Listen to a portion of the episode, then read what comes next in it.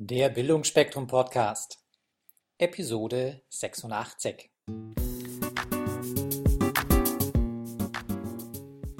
Willst du dich und dein Unternehmen weiterentwickeln?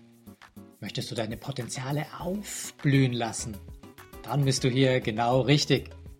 Hier bekommst du Anregungen für eine stabile Lebensfreude und Erfolg in allen Rollen deines Lebens. Grüß euch Gott.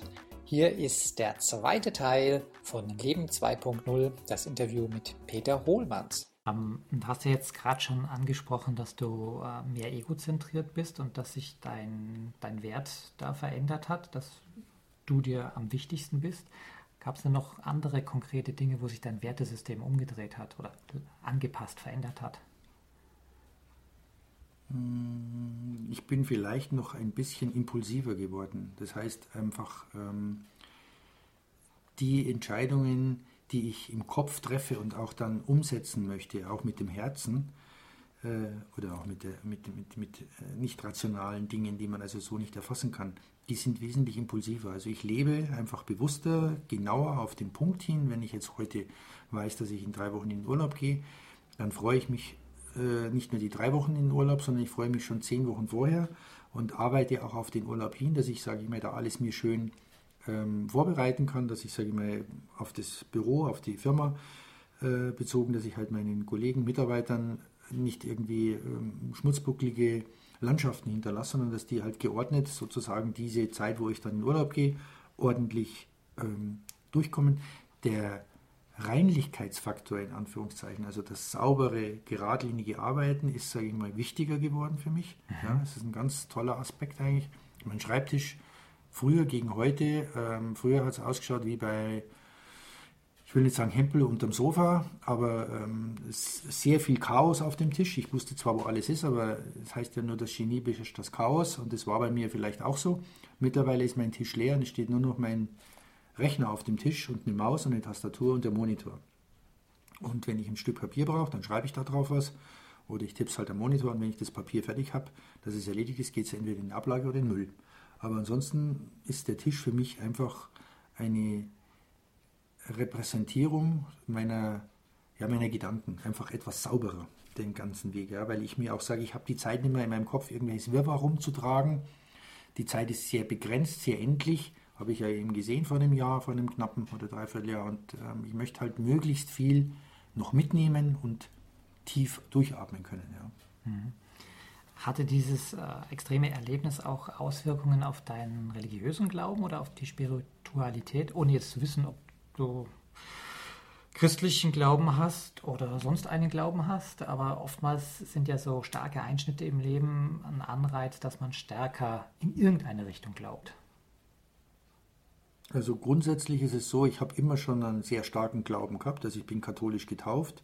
Das ist aber für mich jetzt, sage ich mal, nur zufällig, weil ich hätte evangelisch getauft werden können. Wären meine Eltern Moslems, wäre ich heute ein Moslem. Also die Religion als solches ist für mich überhaupt kein ähm, Faktor des Glaubens. Wichtig ist, denke ich mal, dass jeder Mensch einen Glauben hat.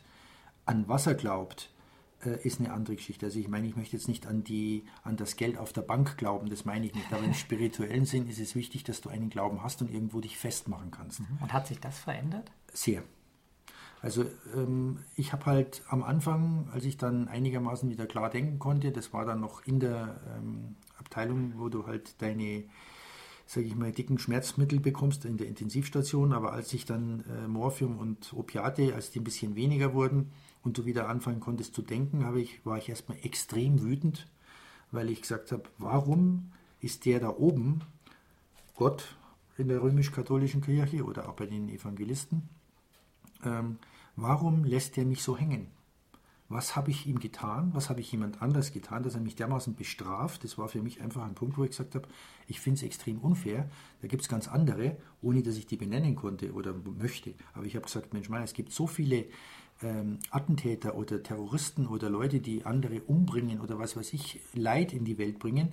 Und warum muss ich, der wirklich sich nichts zu Schulden kommen lässt, ja, allenfalls mal mit den Kindern mal vielleicht ungerecht ist oder so, ja, aber warum werde ich so bestraft? Und ich glaube, es war vielleicht einfach eine, eine Vorsehung, dass mir äh, die Schöpfung gesagt hat, du pass mal auf, Spezi, ähm, vielleicht solltest du nicht mehr so durchs Leben weiterlaufen, komm mal zu dir selber und hat mich auf die Art und Weise zur Raison gebracht und hat sich gedacht, ja, entweder er versteht jetzt sein Päckchen zu tragen oder wenn er es nicht versteht, dann sage ich mal, kommt er wahrscheinlich aus der Intensiv- oder aus der Reha eh nicht raus, weil dann war es das einfach. Ja.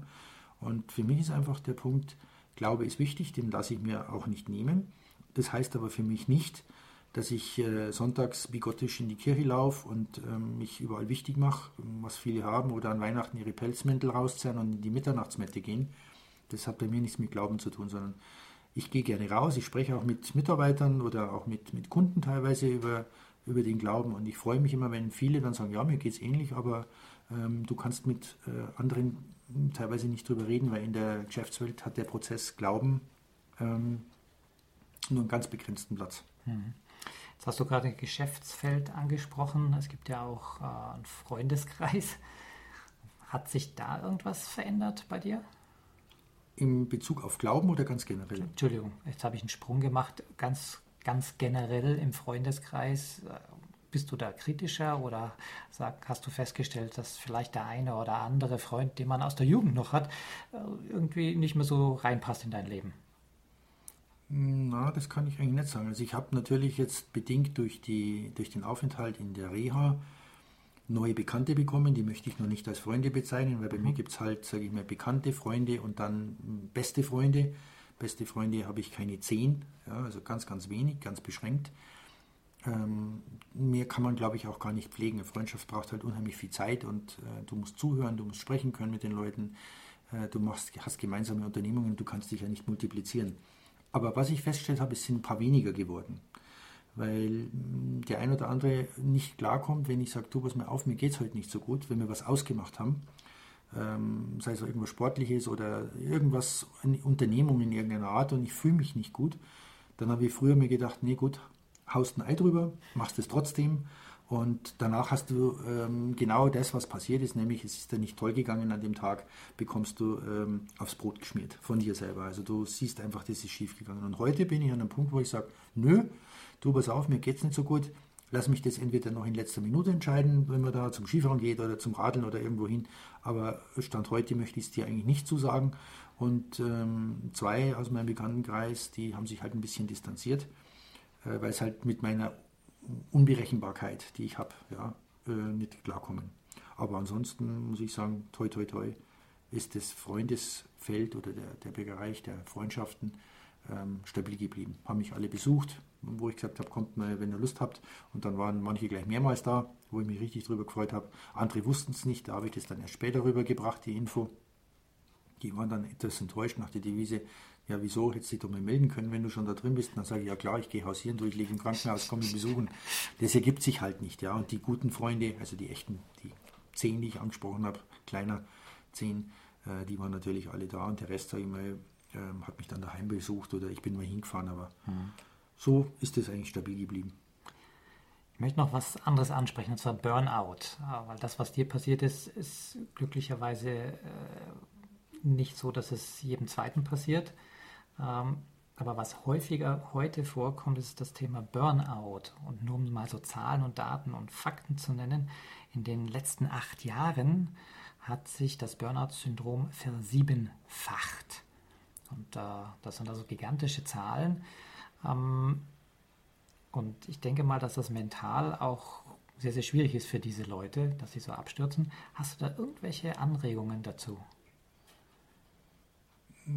Ich sage mal, das liegt natürlich auch immer ein bisschen in der Funktion, die du in einem äh, Geschäftsfeld begleitest. Ein Geschäftsführer tut sich vermutlich zumindest mechanisch leichter mal das Büro zu verlassen und zu sagen, ich gehe mal irgendwo hin. Mental geht er nicht aus dem Büro weg. Das ist das größte Problem, sondern sein Verstand klebt im Normalfall noch an seinem Arbeitsplatz.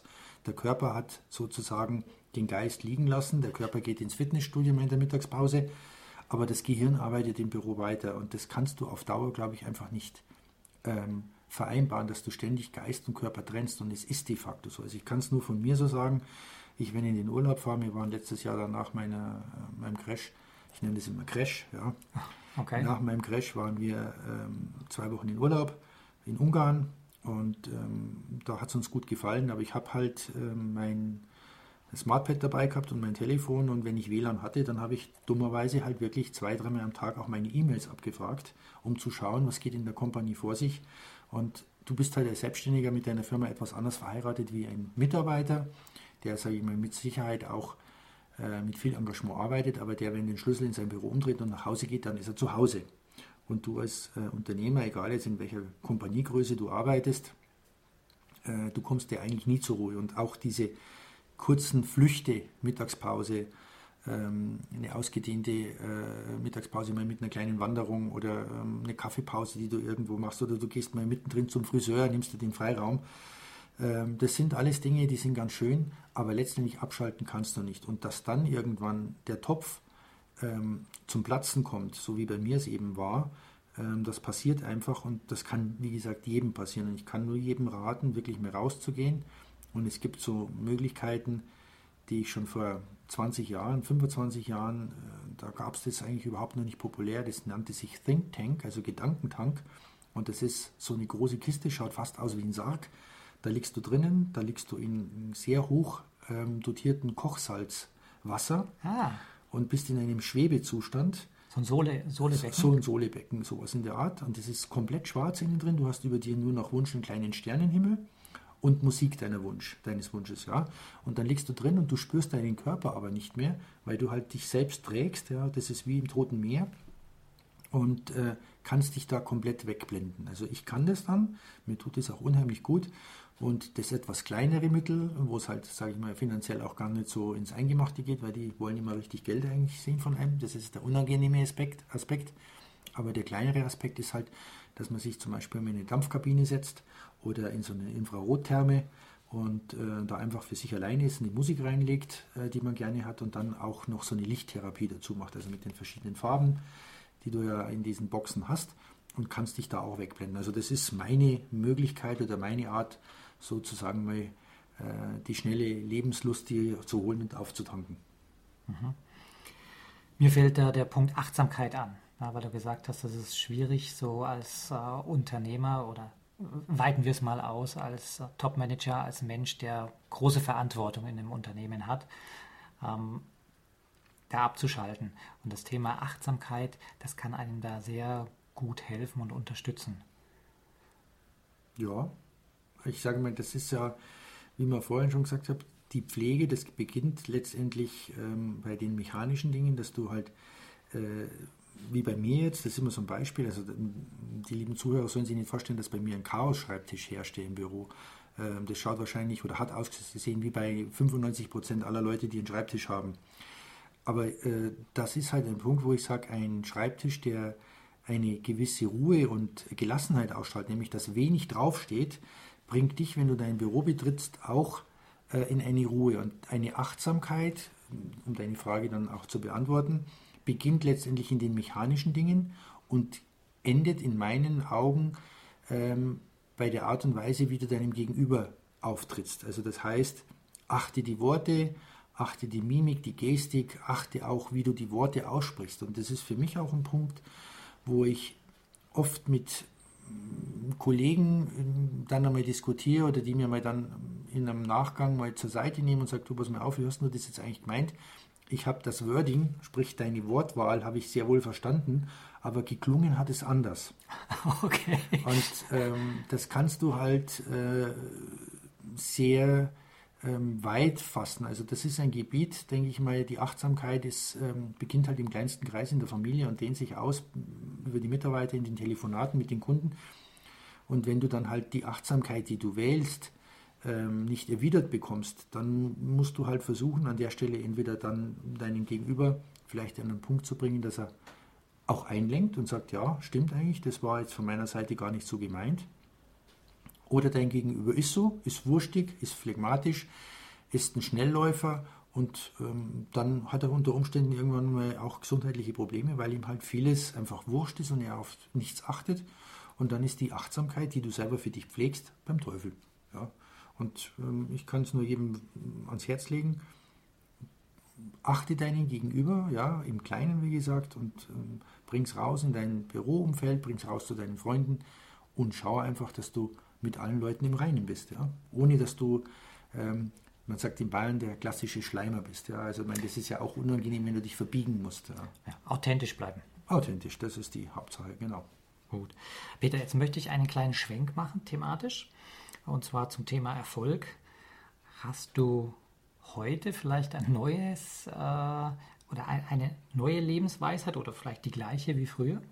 Oder ein Mantra, ein Erfolgszitat, was du mit den Zuhörern teilen möchtest?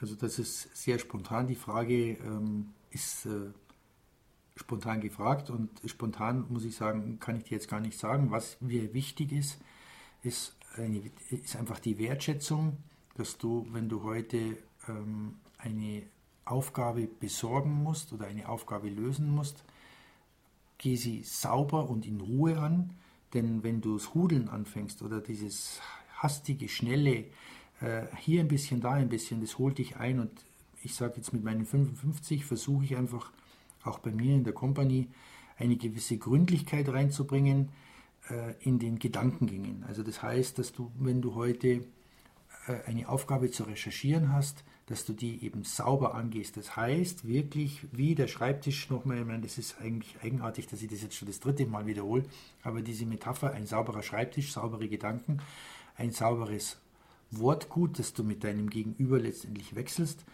ist, sage ich mal, in einem Gespräch später mit dem Kunden die halbe Miete. Und ähm, wenn du ordentlich arbeitest in deinen Gedanken, dann kommt aus dem Mund das raus, was du dir denkst. Und dann wird dein Gegenüber auch das dankbar entgegennehmen und versteht dich.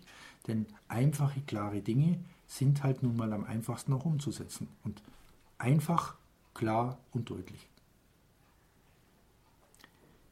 Jetzt kommt nochmal ein Themenwechsel und zwar äh, eine ganz spannende und größere Frage. Stell dir mal vor, also du darfst jetzt mental reisen, Peter.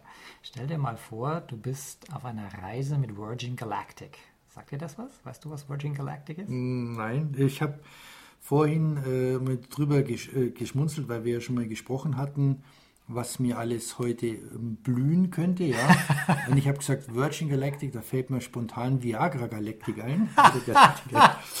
Aber äh, das war ja eigentlich jetzt nicht die Frage. Nein, Virgin Galactic, ich könnte es jetzt förmlich übersetzen, was es bedeutet, aber eine Reisegesellschaft. Äh, Sir Richard Branson? Der ist mein Begriff, ja. Oh, okay, also die, dieser großartige Mensch hat, na, ich habe es vergessen, momentan hat er, glaube ich, irgendwie so um, um die 30, 40 Firmen.